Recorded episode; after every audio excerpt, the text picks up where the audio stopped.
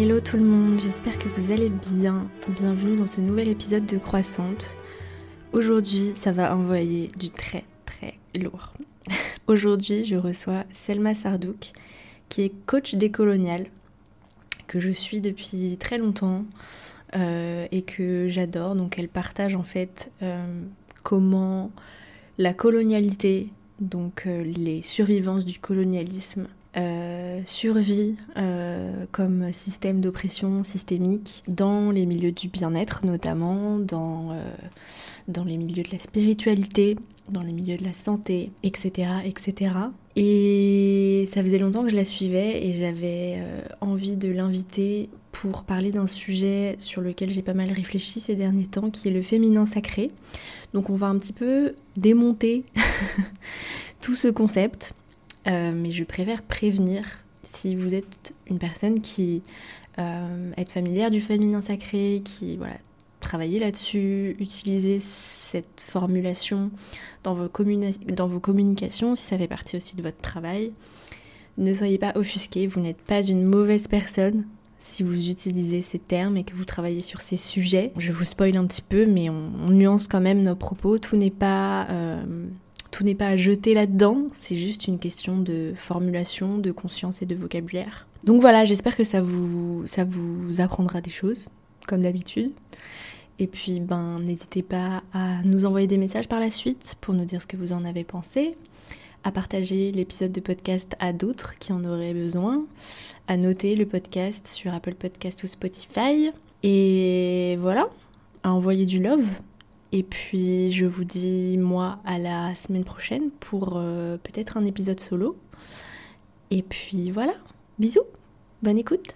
Avant de commencer l'épisode, laisse-moi te parler de mon partenaire affilié Evolume, mon application de méditation guidée dont je parle longuement dans l'épisode 15. Si tu veux profiter d'une carte cadeau pour tester gratuitement l'application pendant un mois, avant de télécharger l'application, clique sur le lien que je t'ai mis en bas en description d'épisode et entre le code croissante. Tu auras accès à l'application gratuitement avec toutes les fonctionnalités et les rituels de méditation quotidiens pendant un mois. Ensuite, tu pourras choisir soit de rester abonné au prix normal ou tu pourras même payer moins cher si tu en fais la demande.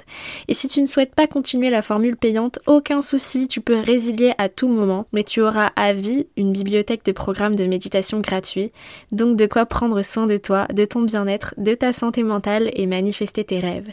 À chaque fois qu'une personne profite de ma carte cadeau, je reçois une petite commission. Merci à tous de jouer le jeu, de vous faire du bien en me soutenant et en soutenant le podcast.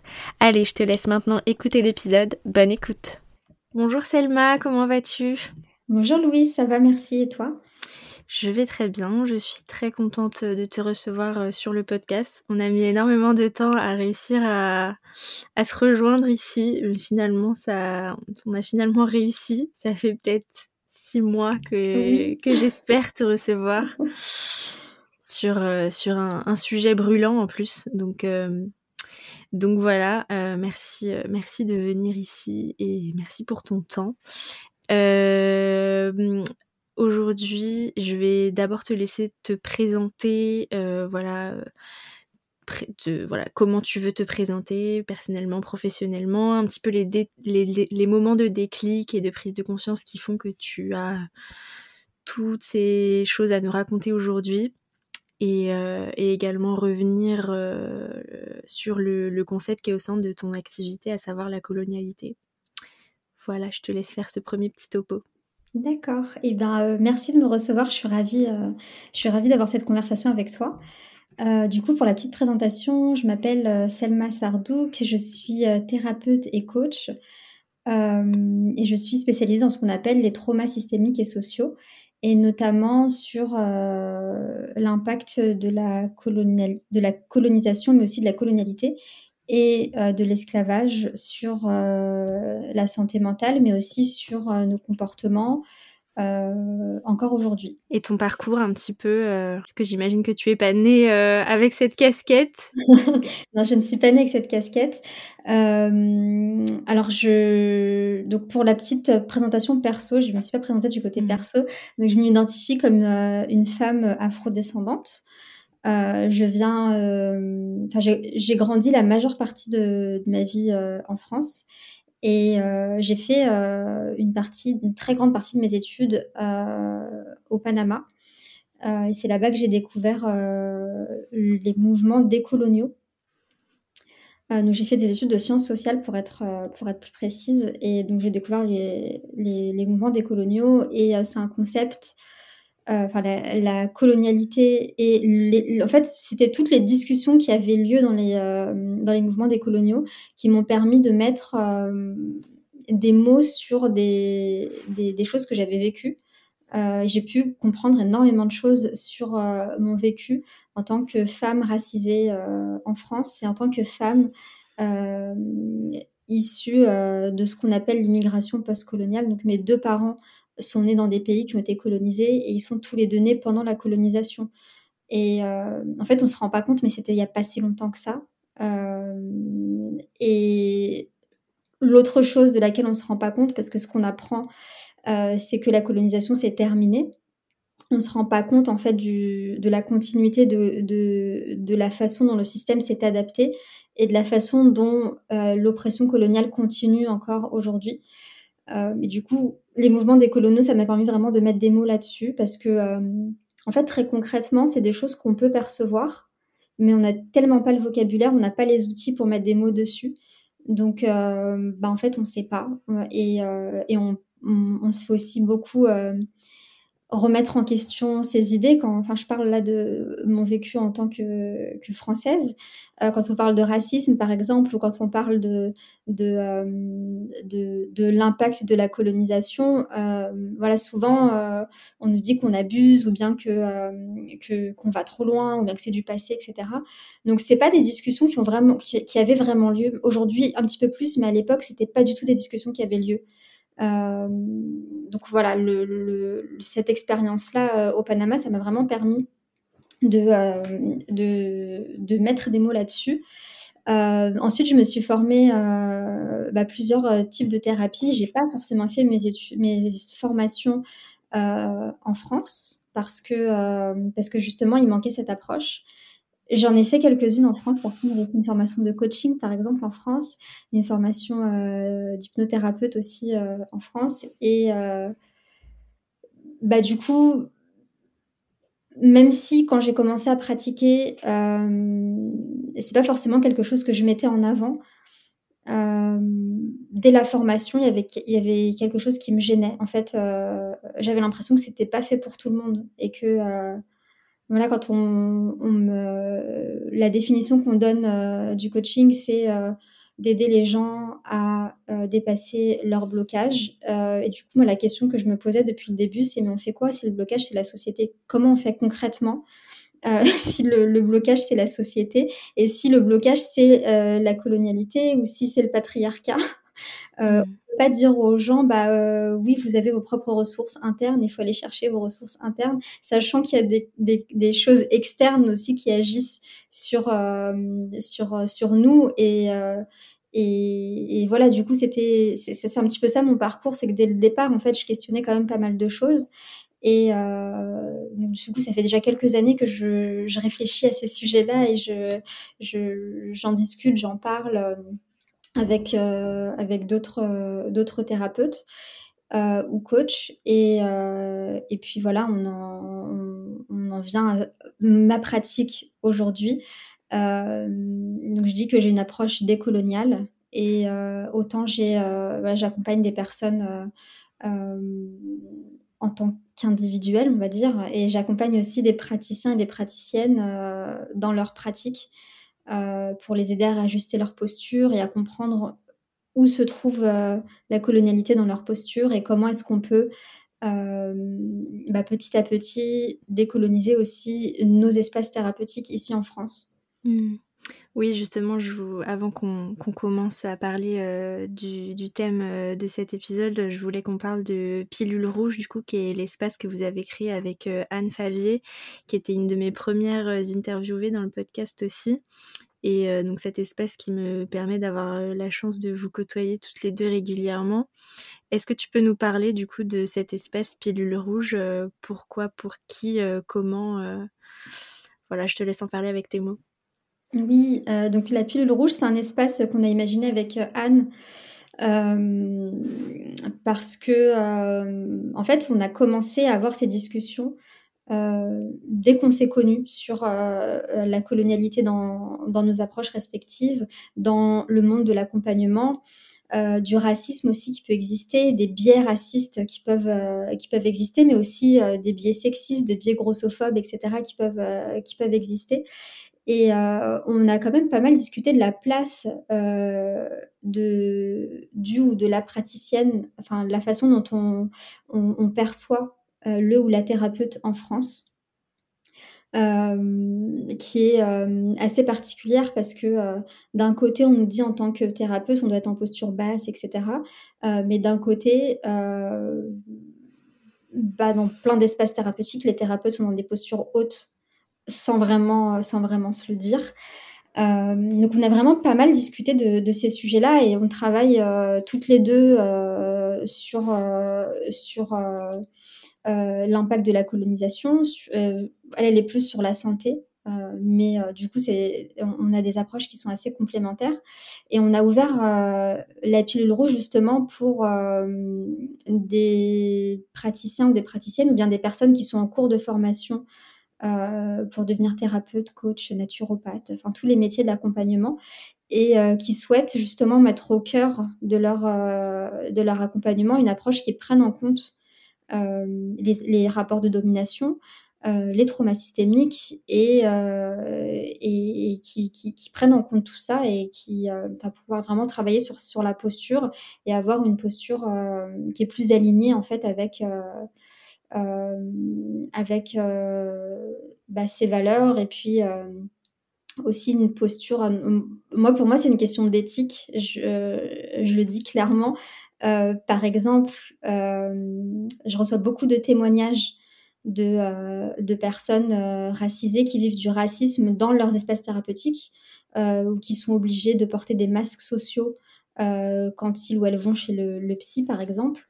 Euh, moi, je trouve que c'est une question d'éthique, en fait, de, pouvoir euh, proposer un espace euh, le plus sécurisé possible pour les personnes qu'on accompagne.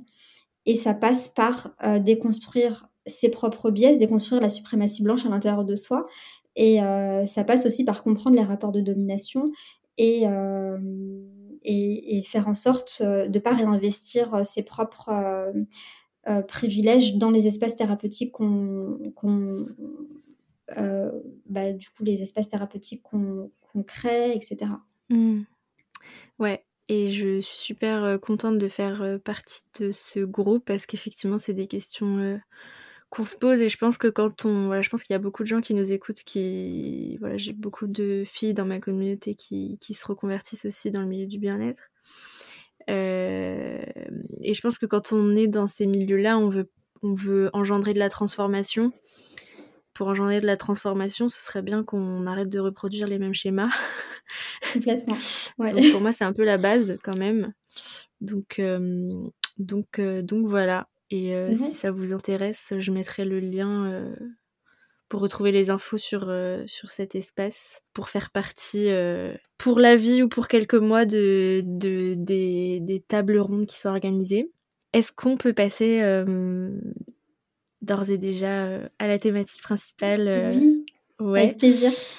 Alors aujourd'hui, donc je j'ai cherché en fait, bon ça fait longtemps que je te suis et que voilà tu m'inspires, j'aime bien tes contenus et je voulais t'inviter euh, pour parler d'un sujet particulier et j'ai eu du coup cette idée de t'inviter pour parler du féminin sacré, qui est du coup un concept ultra populaire dans le milieu du développement personnel et bah, qui, qui est problématique pour plusieurs, par plusieurs aspects. Et j'avais envie que, tu, que tu nous en parles. Est-ce que tu peux nous aider à déconstruire ce concept et comment en fait identifier un petit peu les dérives qu'on voit beaucoup bah, sur Instagram hein, principalement et dans voilà peut-être aussi des livres, des contenus développement personnel? Oui, merci de m'avoir invité sur cette thématique-là parce que, c'est vrai qu'en ce moment, depuis quelques années, on voit, le féminin sacré partout. A toutes les sauces, le féminin sacré, etc. Et je pense que c'est intéressant d'observer que c'est, il y a un engouement pour cette thématique-là parce que derrière, il y, a aussi toute cette injonction de prendre soin de soi, self-care, penser à soi, etc. et c'est assez intéressant de, voir en fait comment on, peut... comment est-ce que le capitalisme vient coopter toutes nos souffrances et il y, a vraiment, même le, sujet du, féminin sacré, euh, c'est une thématique qui au départ se voulait libératrice. Donc au départ, euh, euh, bon moi je n'adhère pas du tout en fait à, ces concepts-là parce que pour moi mettre des concepts genrés sur des énergies, etc. Ça n'a pas de sens parce que le genre est une construction sociale. On en parlera un petit peu, un petit peu plus tout à l'heure. mais juste quand on regarde un peu la genèse du truc, au départ, c'était, ça, partait vraiment, ça partait vraiment d'une envie des femmes de prendre soin d'elles. Donc au, au, départ, ça partait de ça. Pourquoi? Pour moi c'est problématique Tout simplement parce qu'on parle de féminin sacré, masculin sacré. Euh, et il y a vraiment une binarité euh, sur euh, ce que veut dire le féminin sacré, ce que veut dire le masculin sacré. et en fait, on repackage tout simplement la binarité de genre qui est rattachée à la suprématie blanche. Pourquoi je parle de la suprématie blanche quand je parle de la binarité de genre? Tout simplement parce que le genre tel qu'on le, perçoit actuellement dans le monde entier, c'est euh, quelque chose qui a été pensé en Europe et qui a ensuite été exporté de par la colonisation dans le reste du monde. C'est-à-dire qu'ailleurs, euh, il y avait plein de façons différentes de penser le genre et euh, on ne mettait pas les mêmes, les mêmes étiquettes, on ne mettait pas les mêmes attributs derrière chaque genre et euh, il n'y avait pas de hiérarchisation forcément. Il y a certains, dans, certaines euh, cultures, oui, mais pas dans toutes les cultures. On n'était pas de hiérarchie entre le féminin, le masculin ou le masculin. Euh, en l'occurrence, c'est plutôt le masculin d'abord, ensuite le féminin. Ça, c'est quelque chose qui a été pensé en Europe, la binarité de genre comme ça, tout simplement parce que bah, quand l'homme blanc a pensé l'humanité, bah, ils ont pensé l'humanité sous le prisme de l'homme blanc. Donc, c'est-à-dire que c'est d'abord l'homme blanc qui est humain, et puis ensuite on a la femme blanche qui complète, euh, et on a été exporté ça. Et dans le féminin sacré, on a tous ces attributs euh, de ce que veut dire la féminité euh, dans le prisme de la suprématie blanche qui sont retrouvés. Et on nous dit que c'est des énergies, et on nous dit que c'est quelque chose de naturel, et donc c'est en soi essentialisant alors qu'en fait, il n'y a pas de, a pas de, prédisposition féminine à être, euh, à être douce et à être dans l'accueil et à être dans, euh, parce que c'est ce qu'on nous dit, hein, le féminin sacré, c'est, euh, c'est, être dans l'accueil, c'est être dans la, la préparation, c'est l'énergie créatrice, l'énergie de la vie. La réceptivité. Réceptivité, exactement. Et l'énergie masculine, on nous présente ça comme l'action, le, le le, la protection. La protection, la détermination, tout ça. Et quand on regarde, en fait, c'est tout simplement euh, la définition de ce que de ce qu'est le genre mmh. euh, masculin et de ce qu'est le genre féminin. Et là, un papa, une maman. C'est ça, un papa, une maman, une femme, un homme qui se complètent. Euh, et attention, il hein, faut, que ce soit, euh, faut que ce soit bien euh, une femme et un homme qui se complètent, hein, parce que deux hommes ou deux femmes, ça ne va pas du tout. Et, du coup, on est vraiment dans ce truc-là, sauf qu'aujourd'hui, on, on s'est repackagé en, enfin, on dit que c'est des énergies, et on va encore plus loin aujourd'hui, parce qu'après, avec les critiques qu'a reçu ce mouvement du féminin sacré il y a quelques années, aujourd'hui, on nous dit non, mais c'est des polarités, donc ça veut dire que même en étant euh, un homme, on peut avoir euh, euh, des, énergies féminines, etc. Mais dans ces cas-là, pourquoi est-ce qu'on utilise le mot féminin et masculin? Hmm. Parce que ce concept-là, il existe dans plein d'autres cultures, mais sauf qu'il n'y a pas de genre rattaché à ces énergies. C'est-à-dire qu'il y, a, hmm. cette énergie créatrice mais c'est pas une énergie féminine, c'est une énergie créatrice. Ouais, c'est par rapport au, yin et au yang. Pour nous, on a l'impression que c'est genré, alors qu'en fait, ça l'était pas. Et c'est vrai que moi, tous ces trucs de polarité, mais j'ai vraiment eu un déclic par rapport à ça, justement, au cours d'une conversation euh, avec, euh, avec une, une personne euh, où voilà, il parlait de, d'énergie masculine, d'énergie masculine, de polarité. Et en gros, la conversation commençait à dériver sur bah, finalement les lesbiennes, elles ont, elles ont un problème avec leur énergie mmh. par rapport au masculin. quoi. Et là, quand j'ai commencé à entendre ce genre de choses, je me suis vraiment dit non mais là enfin c'est vraiment c'est vraiment une grosse dérive quoi enfin déjà bah voilà enfin ça nie euh, le fait que des personnes peuvent être homosexuelles et saines d'esprit. Donc déjà, ça va, ça va pas du tout, hein, parce que voilà, l'homosexualité n'est plus une maladie, même, même pour l'OMS. Donc il faudrait, il faudrait se réveiller, même si déjà que l'OMS était bien en retard. Et, et, puis aussi pour toutes voilà, les questions de, de fluidité de genre, euh, de transphobie, c'est vraiment très problématique. Oui. Donc, euh, donc, donc voilà avec cette vision décoloniale et, et dépatriarcale, euh, qu'est-ce que qu'est-ce que tu as à en dire en fait de, de tout ça et comment euh, comment ne plus tomber là-dedans en fait? Bah, la première des choses pour moi, c'est de prendre conscience euh, de, la problématique. Là, par exemple, dire que les femmes lesbiennes, elles ont une polarité masculine, mais c'est complètement hors sol. Et, c'est complètement... Enfin, c'est oppressif, en fait, parce que...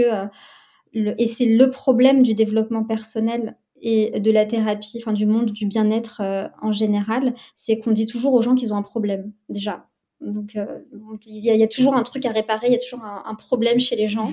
Et donc, dans le féminin sacré, c'est aussi ça en fait. Euh, on a toujours un déséquilibre dans les énergies. on est trop dans son féminin, on est trop dans son masculin. Puis sinon, on nous dit que beaucoup de choses aussi dans les relations, les relations ne fonctionnent pas. Euh, parce que euh, vous êtes avec un homme qui est pas assez dans son masculin, donc vous n'arrivez pas à être dans votre féminin. Enfin, c'est souvent des choses comme ça qu'on entend. Donc la première des choses, c'est vraiment de prendre conscience qu'il y a un problème, parce que le, on, on parle de la colonialité, euh, c'est un système de domination, et comme tout système, il y a un mécanisme qu'on appelle l'homéostasie du système, c'est-à-dire que le, le système va tout faire pour revenir à son équilibre. Et là, l'équilibre du système, il est oppressif. C'est-à-dire que euh, là, avec le féminin sacré, c'est ce qui se passe en fait. On vient coopter. on, peut aussi rajouter le capitalisme hein, parce qu'on y a beaucoup d'argent qui, est généré aussi par par par tout ça. Euh, mais euh, du coup, on, on vient donner. En fait, on, vient donner des mots nouveaux pour continuer à rabâcher les mêmes concepts et pour continuer à, nous dire, enfin nous dire d'une façon différente que finalement la nature c'est ça. Et ça c'est le coup de maître du système, c'est de nous faire croire que les systèmes d'oppression sont naturels. Hmm. Et là, dans le féminin sacré, on retrouve ça en fait, parce qu'on nous dit, mais non, c'est naturel, c'est une énergie, euh, c'est quelque chose qui, existe à l'intérieur de nous, c'est une énergie féminine, etc. Et on devrait tendre à aller, euh, à aller chercher ça. Et vraiment, pour moi, c'est le coup de maître de tout système d'oppression, c'est de nous faire croire que les processus de domination, les processus d'oppression sont naturels. Et dans la binarité de genre, ça, c'est quelque chose qui, est très très présent. on, nous dit naturellement, un homme, ça doit être comme ça, naturellement, une femme, ça doit être comme ça. Et euh, d'ailleurs, pendant la colonisation, quand, on est, euh, quand euh, les Européens sont allés amener la civilisation dans le reste du monde, le, fait qu'il y ait une binarité de genre ou pas, c'était un critère pour déterminer si la société était civilisée ou pas. Plus il y avait euh, un clivage homme-femme, et, euh, moins il y avait clivage homme-femme, et euh, moins la société était considérée comme civilisée. C'était vraiment un des critères. Et dans plein de sociétés, il n'y a pas du tout de clivage et, la hiérarchisation. Par exemple, dans les sociétés Yoruba, on, bah, on, remet pas en cause euh, la réalité biologique, c'est-à-dire qu'il y a des personnes qui portent la vie, d'autres qui ne portent pas la vie. Ça, c'est une réalité biologique. Mais c'était pas hiérarchisé. Il n'y a pas de mot homme-femme. Il y a un mot pour les personnes qui portent la vie, d'autres pour les personnes qui ne portent pas la vie. et on hiérarchisait les gens par rapport à leur âge, pas par rapport à leur sexe biologique. Hmm. Donc il y avait, là, si je donne cet exemple-là, mais il y avait plein d'autres façons de fonctionner dans plein de sociétés différentes. Euh, il y avait des sociétés où il y avait trois genres différents, d'autres où euh, on ne se posait pas la question, euh, d'autres où effectivement il y avait une binarité biologique, mais il y avait des sociétés qui étaient matriarcales, c'est-à-dire que c'était les personnes qui, qui, étaient perçues comme des femmes qui euh, qui, dominait dans la société. Euh, et en fait, on est venu imposer euh, ce modèle-là, qui est très clivant, très binaire, et on nous, on, nous, on nous dit que c'est naturel, que c'est quelque chose de naturel. Et aujourd'hui, avec cette question du féminin sacré, bah, c'est la même chose. On nous dit, on, nous dit d'une façon différente. En fait, le système s'est réadapté puisque l'autre message ne fonctionne plus. Maintenant, le nouveau message, c'est non, mais en fait, c'est des énergies. Et naturellement, euh, cette énergie-là devrait, euh, devrait, euh, devrait te pousser à, agir comme ça. Et tu as un problème si, si tu n'agis pas, si n'agis pas comme ça. Si tu es trop dans ton masculin et que tu es une femme, il y a un souci, il va falloir rééquilibrer ça, etc. Et là où je, trouve que c'est très pernicieux, c'est qu'en plus de ça, on utilise souvent des théories féministes euh, ou des idées, enfin des, euh, on dit voilà dans la, dans notre société, les femmes sont beaucoup dans leur masculin euh, parce que la société patriarcale veut que les femmes soient beaucoup dans leur masculin. Donc en fait, on vient en plus justifier ça par des théories féministes qui à la base sont là pour dégommer le patriarcat en fait. Mmh. Donc du coup, ça ne va pas puisque puisqu'on fait exactement l'inverse.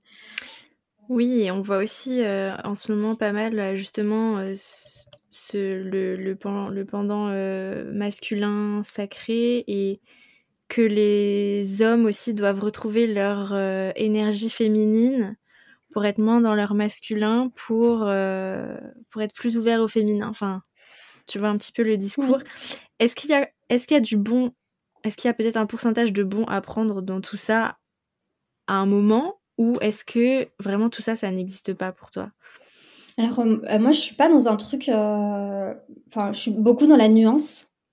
Euh, ce qui me gêne vraiment, c'est le fait qu'on genre les choses. Hmm. C'est-à-dire que dans plein de, de, Comme je disais tout à l'heure, tu parlais du yin et du yang.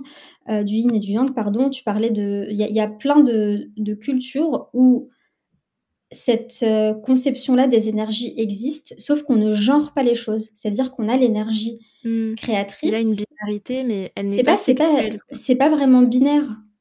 Euh, c'est-à-dire qu'il y a plusieurs types d'énergie. Bah, par exemple, le, le, yin et le yang.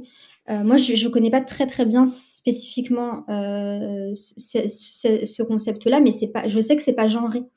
C'est-à-dire, mmh. on ne dit pas le yin c'est féminin, le yang c'est masculin. Ça, c'est les Européens qui disent ça. C'est-à-dire que c'est la, la, vision européenne des choses qui, qui, c'est une interprétation. Exactement. Dans, une autre culture, euh, on, dit euh, la beauté et la majesté. Je trouve ça très beau comme, euh, comme façon de, nommer les choses. Mm. Mais c'est pareil, c'est pas, c'est pas, c'est pas genré. Mm. Ouais, ouais. Et puis même dans le yin et le yang, même si c'est deux, on va dire deux polarités, c'est pas 100% binaire puisque le yin, dans le yin il y a un peu de yang et dans le yang il y a un peu de yin. Donc, donc ouais, c'est intéressant de, de remettre, de remettre tout ça en perspective et d'effectivement nuancer et de, de, de, voir qu'on peut changer de langage tout en potentiellement parlant la même chose. C'est-à-dire qu'effectivement, peut-être qu'il y a effectivement des hommes qui ont besoin d'être un petit peu plus dans la réceptivité, dans la douceur. Euh, et que voilà, enfin, on voit aussi beaucoup ça, le féminin sacré euh, pour euh, les femmes qui ont subi des violences sexuelles, qui du coup bah, ont effectivement un trauma lié à leur sexualité, lié à leur corps, lié à leur voilà. Donc je pense que tout n'est pas tout n'est pas à jeter, c'est juste aussi une question de vocabulaire, une question de perception des choses.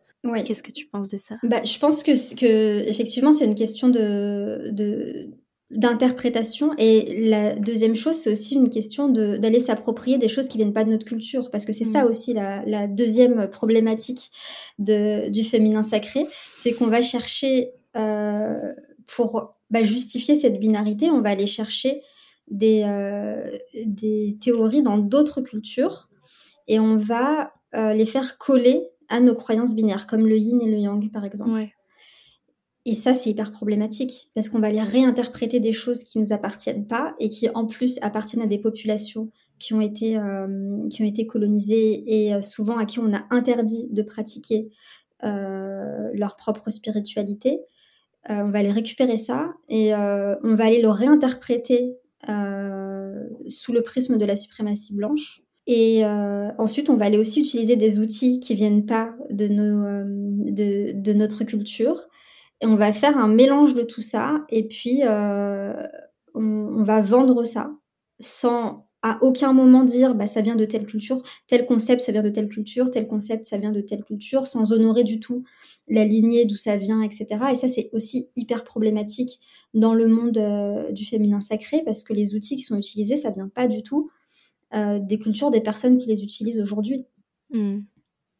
Oui, au-delà euh, que ça nous appartienne pas, c'est carrément que c'est très difficile. Enfin, en fait, on nous, nous sert un petit peu. Euh, on a l'impression de savoir ce que c'est le yin et le yang parce qu'on en a une version simplifiée, mais qu'en fait, on, ne peut pas culturellement et philosophiquement comprendre l'entièreté du concept parce que c'est pas. Enfin, au-delà du fait que ça nous appartient pas, ça ne ça correspond pas à notre culture et à notre philosophie, donc on ne, on ne, c'est très difficile, sans vraiment l'étudier, être immergé dans la culture, etc., de comprendre vraiment l'entièreté du concept et le comprendre dans sa globalité et avoir une interprétation fine qui va faire qu'on va mm. pas euh, inventer des trucs qui sont euh, erronés, quoi. Mais complètement. Et c'est le problème du paradigme eurocentrique, c'est que euh, en fait, quand on est dans le paradigme eurocentrique, on pense qu'on peut tout comprendre depuis ce paradigme-là. Alors que là, en fait, on réinterprète des choses et on, essaie de faire rentrer ça dans un paradigme qui est, complètement différent de, euh, de, ce qui, euh, du paradigme dans lequel il a été pensé. Donc forcément, ça ça, matche pas, ça colle pas. Et pour revenir à, à, cette question de, de l'appropriation culturelle, il y a aussi le fait de justifier un système oppressif et justifier une binarité de genre qui n'existe pas dans les cultures dans lesquelles on, desquelles, enfin, desquelles on, s'approprie les outils. En fait, on vient justifier des, les rapports de domination, encore une fois, avec des choses qui viennent d'autres cultures dans lesquelles ces rapports de domination n'existent pas. Hmm. Tu vois? Et c'est hyper pernicieux, en fait. Hmm. Et, euh, et c'est très problématique. Ouais. J'aimerais juste que tu, euh, peut-être pour les personnes qui, qui, commencent un petit peu à se sentir perdues dans, dans tout ce qu'on explique, parce qu'on l'a pas rappelé euh, au début, euh, j'aurais quand même voulu que tu expliques rapidement la, hum, la convergence en fait du, de la colonialité, du patriarcat, du capitalisme, cette espèce de pyramide qu'on a vue dans Pilule Rouge. Parce que les gens ils doivent se dire, mais elle parle de colonialité, puis après de c'est quoi le rapport en fait? Ouais. Alors qu'en en fait c'est lié. Oui, euh, bah, déjà peut-être redéfinir la colonialité, euh, parce que c'est, euh, c'est un terme qui est pas souvent utilisé et souvent on va parler de colonialisme, et pas forcément de colonialité. Et en fait, le colonialisme, c'est vraiment le fait de, s'approprier, les terres, les territoires et les personnes qui vivent sur ces territoires euh, bah déjà de les considérer comme des ressources et pas comme des, comme des humains, mais ça a vraiment quelque chose qui est en lien avec le fait de s'approprier les terres euh, au profit d'une métropole. Donc, par exemple, euh, la France a colonisé l'Algérie et a utilisé les ressources et les gens en Algérie euh, au profit de la métropole, donc de la France, pas de l'Algérie. C'est la différence entre colonisation et conquête. Dans une conquête, on, conquiert le, territoire et on s'y installe et euh, ça devient chez nous, euh, c'est aussi très violent, mais la, la, différence avec la colonisation, c'est que la colonisation, le territoire qu'on colonise, on utilise les ressources au profit de la métropole. Hmm.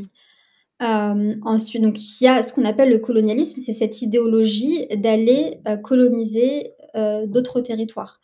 Et la colonialité, c'est un état d'esprit qui survit au colonialisme. C'est-à-dire qu'aujourd'hui, dans les faits, il y a plein de territoires qui ont été, enfin, qu'on pas, on dit pas, c'est pas vrai de dire qu'ils ont été décolonisés, mais en tout cas, officiellement, il y a plein de territoires qui ne sont plus officiellement sous le joug de, de la métropole, de, de la puissance coloniale. Même s'il y a du néocolonialisme aujourd'hui, etc.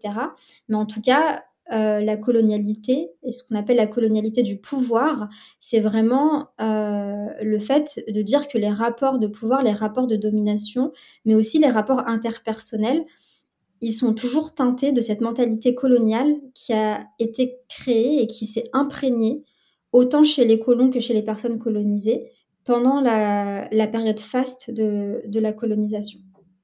Et donc, dans cette mentalité, dans, cette, colonialité du pouvoir, euh, on parle par exemple euh, du contrôle de la subjectivité. C'est le fait de dire que euh, la norme, c'est ce qui se fait dans les pays eurocentriques, c'est-à-dire l'Europe, les États-Unis, l'Australie, grosso modo.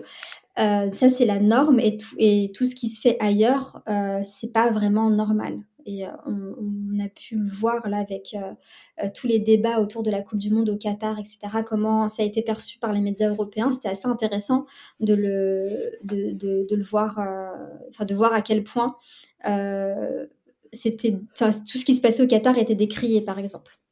Bref, je, digresse un petit peu.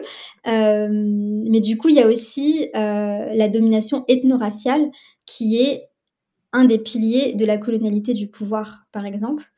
Euh, et euh, bah, après, il y a, d'autres piliers, mais pour revenir à euh, pourquoi est-ce que le patriarcat et le capitalisme s'est compris dans cette colonialité du pouvoir, tout simplement parce que sans capitalisme, il n'y aurait pas eu de colonisation. Parce que pourquoi est-ce qu'on allait coloniser Pour faire du profit? Pourquoi est-ce qu'on a esclavagisé des gens Pour faire du profit? Donc c'est tout simplement, euh, c'est tout simplement lié. Et le capitalisme n'aurait pas pu survivre et n'aurait pas pu encore exister s'il n'y avait pas de, s'il n'y avait pas la colonisation.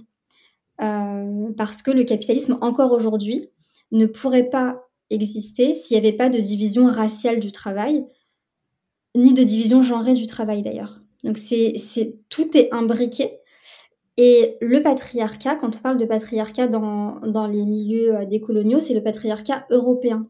C'est-à-dire qu'il y avait déjà un patriarcat qui existait ici, qui a été imposé. Ça ne veut pas dire que les autres sociétés n'étaient pas patriarcales. Il y avait des sociétés qui étaient patriarcales, d'autres qui ne l'étaient pas. Mais en tout cas, la façon dont on, vit le patriarcat aujourd'hui, c'est vraiment le patriarcat européen. Et encore une fois, euh, donc il y a ce qu'on appelle la colonialité du genre, c'est-à-dire que le genre a été d'abord créé en Europe, enfin la, binarité de genre a d'abord été créée en Europe et ensuite a été exportée partout. Donc en fait, il y a une lecture euh, très, euh, enfin il y a une lecture triple à faire à chaque fois. C'est pas euh, le quand on parle du système colonial, c'est pas uniquement le système colonial, c'est le système colonial patriarcal capitaliste.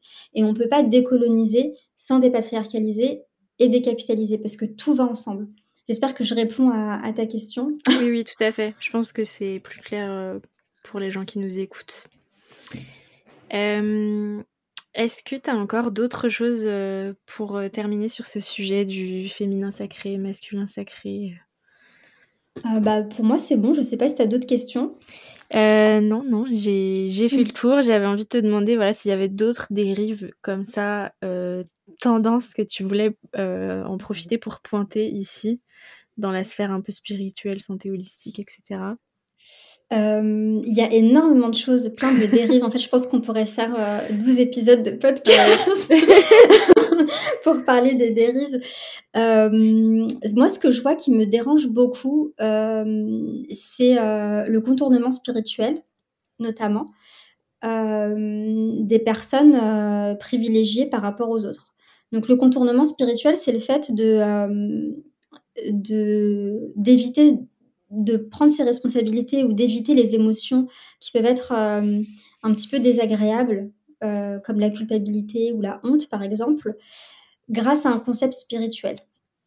Et en fait, c'est quelque chose qui se, euh, qui, se, qui se voit beaucoup dans nos milieux du bien-être, parce que quand on, on, est une personne minorisée et qu'on est dans un cercle, par exemple, de guérison, un cercle de femmes ou peu importe, et qu'on dit ah bah là j'ai subi du racisme dans ce cercle, bah souvent la réponse c'est du contournement spirituel. Donc souvent la réponse c'est non, mais euh, c'est toi qui, euh, c'est ton ressenti ou euh, c'est ta perception des choses. On va vraiment ramener à quelque chose de très individuel. Et donc la personne qui tient le cercle ne va pas prendre ses responsabilités.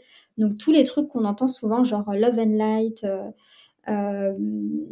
c'est toi qui crée ta réalité, c'est ta perception, enfin, c'est ta perception des choses, c'est pas vraiment la réalité, etc. Tout ça, c'est du contournement spirituel. On va utiliser vraiment ces concepts-là pour éviter de prendre ses responsabilités sociétales, tout simplement.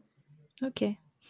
Non, bah merci d'avoir partagé ça parce que euh, c'est pas quelque chose euh, qui, qui m'est forcément euh, familier. Enfin, en tout cas, le concept de contournement spirituel, j'aurais pas su le, définir. Et, et, avec ton explication, c'est vrai que maintenant, je pense que je vais, je vais en voir partout. Est-ce que tu as des ressources, genre livres ou autres médias ou autres références pour continuer à s'éveiller à ces questions? Oui, euh, bah, il y, a pas mal de ressources. Alors, je pense que c'est pas mal de, lire des, des féministes non blanches, déjà pour commencer. Euh, mais surtout des féministes qui viennent des pays du Sud global. Donc euh, des féministes euh, africaines, par exemple. Et puis après, sur des questions plus européennes, par exemple, lire des, des, des, livres de féministes racisées, par exemple. Je ne peux pas ne pas citer le travail des afroféministes, donc des femmes noires aux États-Unis, qui ont beaucoup pensé les questions de self-care. Donc, par exemple, Audrey Lorde, Angela Davis, qui ont beaucoup, beaucoup pensé les questions de self-care. Et euh, en fait, je ne peux pas euh, parler de self-care ou de bien-être sans parler de leur travail. Euh, et sans préciser qu'au départ, on parlait de self-care comme étant un outil de résistance face au pouvoir. Parce qu'en tant que personne minorisée, euh, le système ne veut pas qu'on prenne soin de nous. Donc le self-care, au départ, au départ, ça a été théorisé comme ça, en fait. C'est un outil de résistance face au pouvoir, donc on prend soin de soi. Euh, et c'était pas du tout détaché de ce qu'on appelle le community care. Donc euh, pour voilà, aller creuser un petit peu tout ça, le self-care, qu'est-ce que c'est et pourquoi est-ce qu'on ne peut pas le, le, détacher du community care, donc le bien-être de la communauté, rattaché au bien-être personnel? Je recommande vraiment de lire euh, Audrey Lorde et euh, Angela Davis. Ok. Je mettrai euh, ces noms-là dans la description de l'épisode si vous n'avez pas eu le temps de noter. Pour finir l'épisode, est-ce que tu peux faire ton moment auto-promo et nous parler de tout ce que tu proposes en termes d'accompagnement et où est-ce qu'on peut te retrouver pour les personnes qui ont apprécié ta sensibilité et tes combats et qui voudraient qui en veulent plus en fait? ok. Euh, du coup, on peut me retrouver sur Instagram. Euh, bah, c'est juste Selma Sardouk. Euh, sur TikTok. Et sinon, j'ai aussi un podcast qui s'appelle Mali Mali qui reprend très bientôt et bah, dans lequel je parle de, tous ces sujets-là. Euh, sinon, en termes de service, bah, il y a la pilule rouge dont on a parlé euh, tout à l'heure, qui est un espace qui est, euh, qui est ouvert tout le temps, donc vous pouvez, vous pouvez venir quand, quand vous voulez. et sinon, je propose aussi un autre espace qui s'appelle Lina, qui réouvre ses portes en février. Et là, c'est un espace qui est...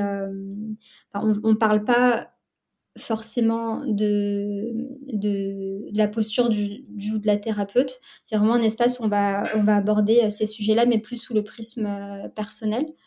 Pareil, c'est un espace collectif. Et sinon, je propose aussi euh, des services en individuel, donc des accompagnements, et c'est 100% personnalisé. Donc voilà, pour ça, il faut juste me contacter et on en discute. Mmh. Par exemple, des audits, individualisés, heu, Ouais. Ouais, je propose, en individuel, bah, déjà de la supervision, mais aussi, du consulting où là, c'est vraiment à la carte. Soit ça peut être soit pour, créer un service, Mmh. heu, soit pour aller, décortiquer un service qui existe déjà et heu, remettre, hem, heu, remettre sa pratique, sur les rails, en fait. Puisque du coup, Mmh. on on sortir un peu du cadre, dont on a l'habitude et aller creuser aussi au niveau des outils. Par exemple, est-ce que tel outil, c'est l'appropriation culturelle? Qu'est-ce qu'on en fait c'est de l'appropriation culturelle?